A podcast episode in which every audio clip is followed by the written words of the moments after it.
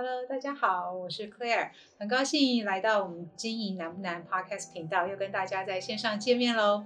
那今天又是大家最喜欢的 Q&A 单元了，待会我们要请教授来帮我们解答大家的问题。我们二零二一年到二零二二年的 CEO 开始招生喽。那如果有兴趣的听众朋友呢，都可以在我们节目下方链接留下您的资讯。二一年的这个 CEO 课题啊，叫做呃成功制胜的十二套经营关键。那欢迎大家一起来学习，我们有非常非常多的呃北中南企业老板们都一起在这个课堂里面，欢迎大家来相互交流跟切磋。好，那我们话不多说，马上就开始今天的 podcast，我们一起欢迎陈忠贤陈教授。大家好，我是 Richard 陈忠贤，欢迎在座各位再到我们 podcast 的时间。教授你好，我今天这边也有一些提问想要来请教您哈。嗯。首先第一个是他说，呃，教授您好。呃，想请教一下，近期国外啊直接投资的这个变化，对台湾的中小企业有哪些影响？他说，比如说像微软这边也有投资台湾的计划，那苹果也要到台湾来设厂了。那像呃，在媒体上面有看到，苹果它开始要招招人才了嘛，像是要开呃软体硬体工程师啊，还有一些这个专案管理的这些。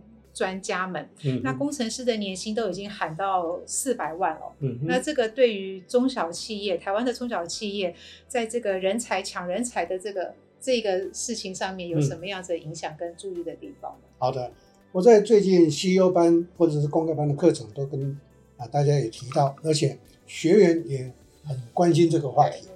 我说最近台币为什么会突然间升上去？当然这几这两三天这一个。中央银行介入，在过去的一个月，台币一直升上去。最重要的因素是因为啊，几个国际的大厂纷纷到台湾来加码投资。是，刚刚您提到的这个苹果也好啦，Amazon 也好啦，Microsoft 也好啦，甚至于 Google 啦，嗯，全部都到台湾来了。再加上台积电又加码。是，那这个现象，因为 FDA 进来，所以台币就升值，这个大家都清楚。现在问题就来了。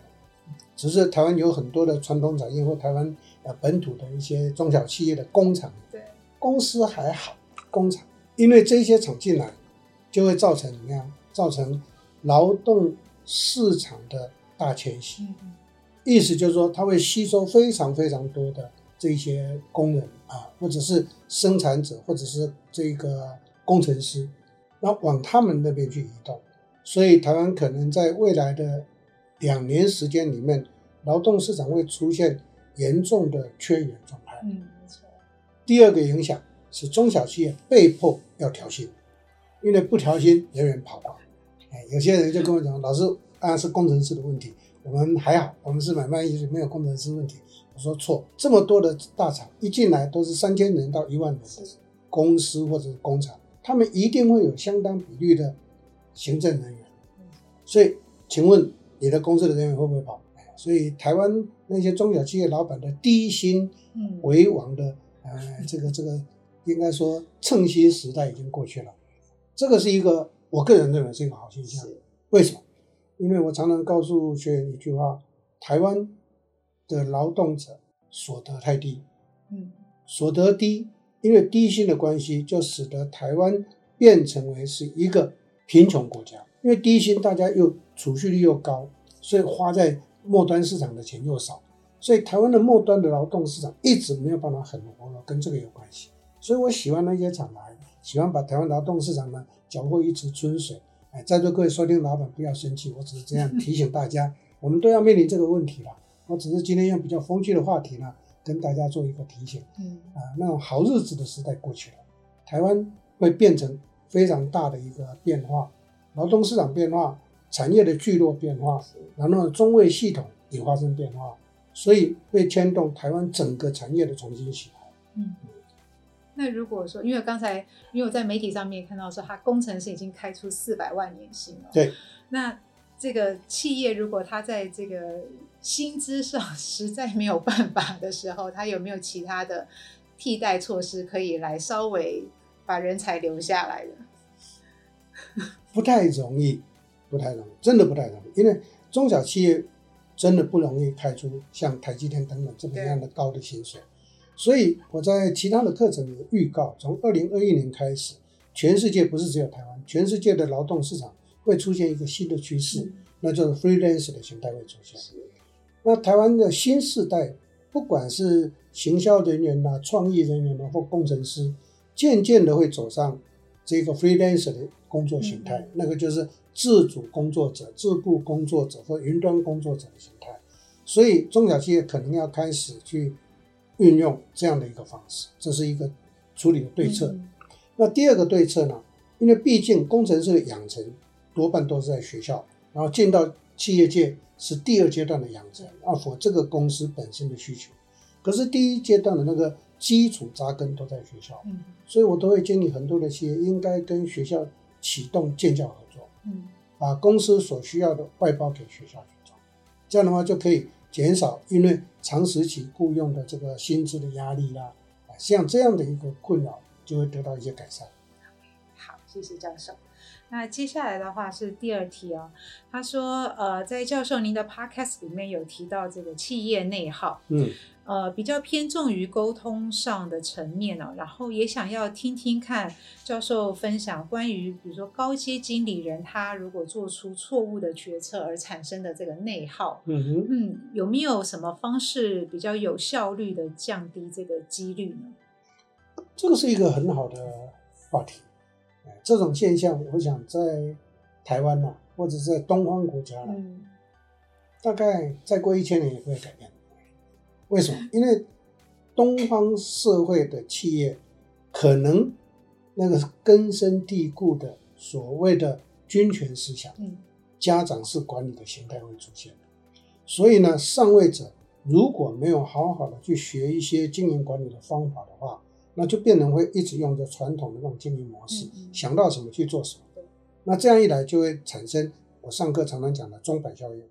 钟摆效应的意思就是说，这是一个钟摆，嗯、那上位者是在上头，他认为我点子只要变一下而已啊。好，一个刻度，上面一个刻度小小的，可是下面一个刻度是很大的。好，他的只要念头一转，下面就有一票人跟着他这个转。嗯，那这个就是第一个内耗。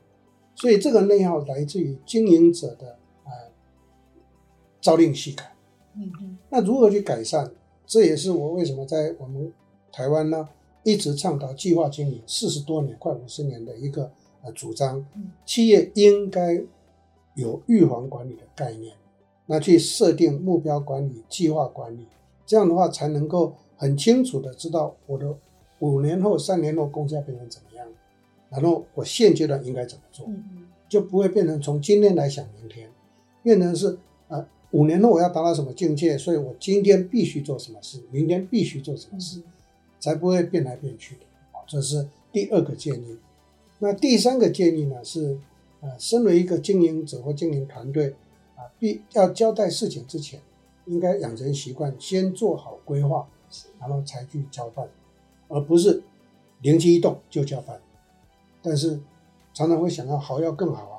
每次我提醒这些老板，他们都说：“老师，我从你那边学到了 PDCA 好要更好，所以要改善。”我说：“改善不是每一分钟都在改善，你会吓死人。”所以这是针对经营者的现象。但是企业的内耗不是只有经营者，我们平心静气的来谈，企业真正的内耗还有一个另外一个关键在企业团队。如果一个企业团队的这个管理者或者是非常专业的人，当他没有通才或全才的那种认知的时候，那他就会防卫，或者他不不求在长进的时候，他就会保护他现有的。那因为防卫也好，保护也好，就变成划地自限。那划地自限一个最明显的情况就是他们会先 defense 所有的事。所谓的 defense 的意思就是说拒绝所有的事，排斥所有的事，或附加到身身上，他先拒绝掉，然后再去观察。所以这个是一个非常非常严重的这个情况。所以内耗是在这个地方产生。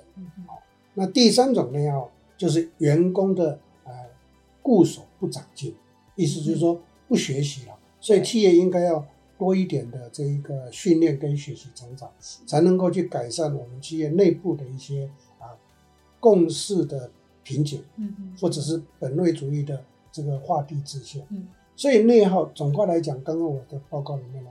总括来讲，这个意思就是说，内耗不一定来自于上位者，嗯嗯可能来自于团队，可能来自于大家守旧。是，害怕改变，对，怕改变，那怕增加事情。嗯，所以这一届的种种都是企业内容的关键。是，还有一种实物上有时候会听到是老板不做决策，或者是很延迟做决策，这个是不是比做错的决策还要严重？对，这是我上课常常讲的。很多老板就说：“可是我应该想的更好啊。”对，我说延误，什么叫做延误商机？这个名词大家都听过，这个就是不做决策产生的最大伤害。嗯，因为不做决策，全公司所有的组织团队通通都在等。嗯，那 pending 在那边的时候，那你想一想，每一个人的人工时是有价值的。嗯嗯，假设我们的员工二十个人或一百个人，甚至大一点的话，一千个人，那每一分钟浪费多少钱？对不对？嗯，所以。呃，当然，第一个我要讲的是说，不做决策是最糟糕的。第二个，做做决策也蛮糟糕的。那我们要努力去说，我如何不要去做错决策，对不对？所以，什么叫做当机立断？嗯、那这就是呃，身为一个领导者或者一个主管人员，应该要去强化自己的地方。那这个强化的这个重点就在于，你对于整个经营环境，对整个经营管理的方法。或者是 know how 啊有没有比较丰富一点，比较完整一点？如果有的话，那我们就会就不太会去怕做决策。那在这样前提之下，做错决策的几率就降到非常非常的低。好，嗯，对不起啊，不是我自夸，我拿自己做例子来讲，因为这么多年来，四十多年来我在做顾问，我在做企业，帮人家经营企业。很多人都说你很厉害，我话还问完你就立刻回答，那你这是怎么练出来的？我说第一个情绪要丰富，第二个历练要丰富，第三个你曾经有过一些什么样的个案，你去解析它，那你就会找到 solution。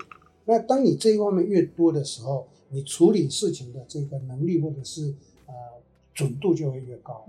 所以简单来讲，第一个不做决策是最糟糕的。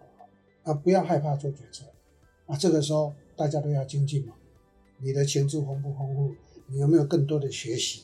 所以拒绝学习跟拒绝收集资料是才是最糟糕的。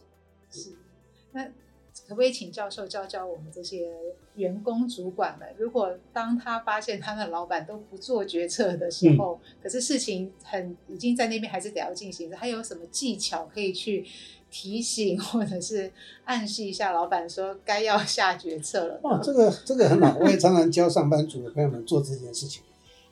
怎么做？很简单，你也不要逼老板说，老板你都我问了你都不回答，不要这样告诉我，而是用 email 啦，或者是现在反正通讯软体也很方便，对不对？就发一个讯息给他，就跟他讲说这一件事情我在三天前啊就提问了，嗯、那请老板呢。拨空回答一下，或者做一个决定，因为这个没有做的话，会产生什么什么什么什么，对公司呢会造成很大的伤害，或者是造成公司很多不必要的开销。那甚至于呢，可能这一个没做的话，公司就会损失几百万，老板就会吓到。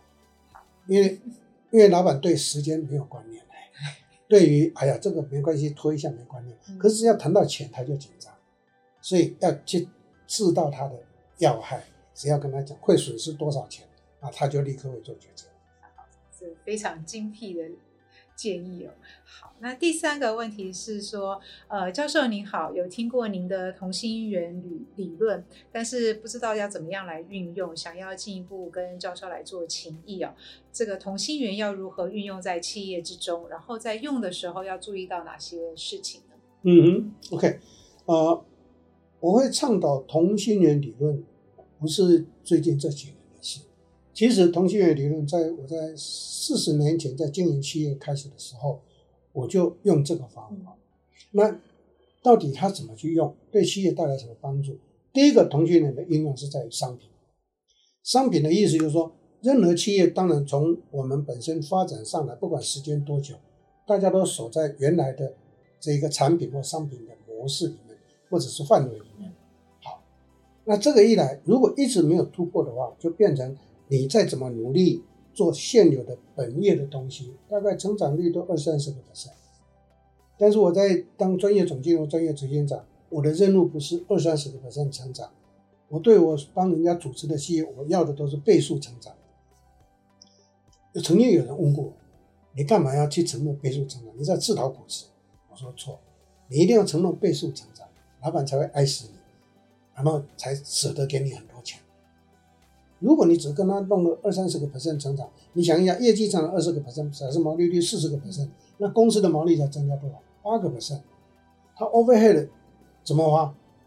你的薪水跟奖金，他一想，哦，这样亏不行。所以关键在什么？关键在于出发点是为了业绩成长，那靠你本业的东西很难。所以这个时候就要从延伸性商品，这是最容易的。但是很多人。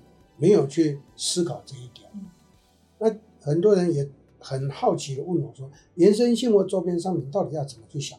对，我说回我就回答很简单，我说你完全没有重视顾客的心，完全没有在意顾客要什么，嗯，你只是在强推强销卖你所拥有的。如果你转换个立场，我现在卖这个东西，那么我就会看那顾客买的这个笔，他要不要墨水？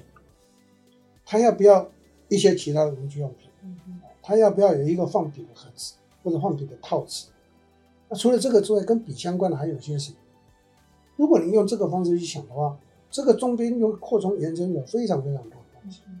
好，第二个圆不是只有这样想就知道，你还要去思考一件事情，去观察我们现有的客户，他除了买我们东西之外，他还在买些什么？